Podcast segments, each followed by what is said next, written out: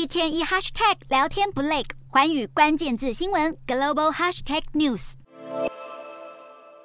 欧盟成员国和巴尔干半岛国家元首排排站，大合照塑造浓浓团结感。欧盟西巴尔干峰会六号在阿尔巴尼亚首都蒂拉纳登场，不但是欧盟第一次与申请入盟的国家举办这样的高峰会，更是从法国总统马克宏、德国总理肖兹和十月才上任的意大利总理梅洛尼都亲自出席。德国总理肖兹更不讳言，如今多个欧盟成员国对于巴尔干半岛六国加入的前景态度，已经从抱持怀疑转为更加的包容积极。而在本次峰会，欧盟确认了十亿欧元的补贴计划，来帮助西巴尔干国家因应能源危机，并且签署协议，将逐步取消电信漫游的费用和加强网络安全合作，更显示双方愿意透过具体的交流合作来强化关系。然而，二零一三年克罗埃西亚加入欧盟后，欧盟就没有再接纳新的成员国。而东西欧各国间都经常发生摩擦，更让欧盟对于是否接纳巴尔干六国有所迟疑。不过，德国前总理梅克尔曾形容巴尔干半岛是西方、俄罗斯和中国地缘争夺战的角力场，而乌俄战争之下，让欧盟更格外需要维持巴尔干半岛的稳定。如今亡羊补牢能收到多少成效，值得观察。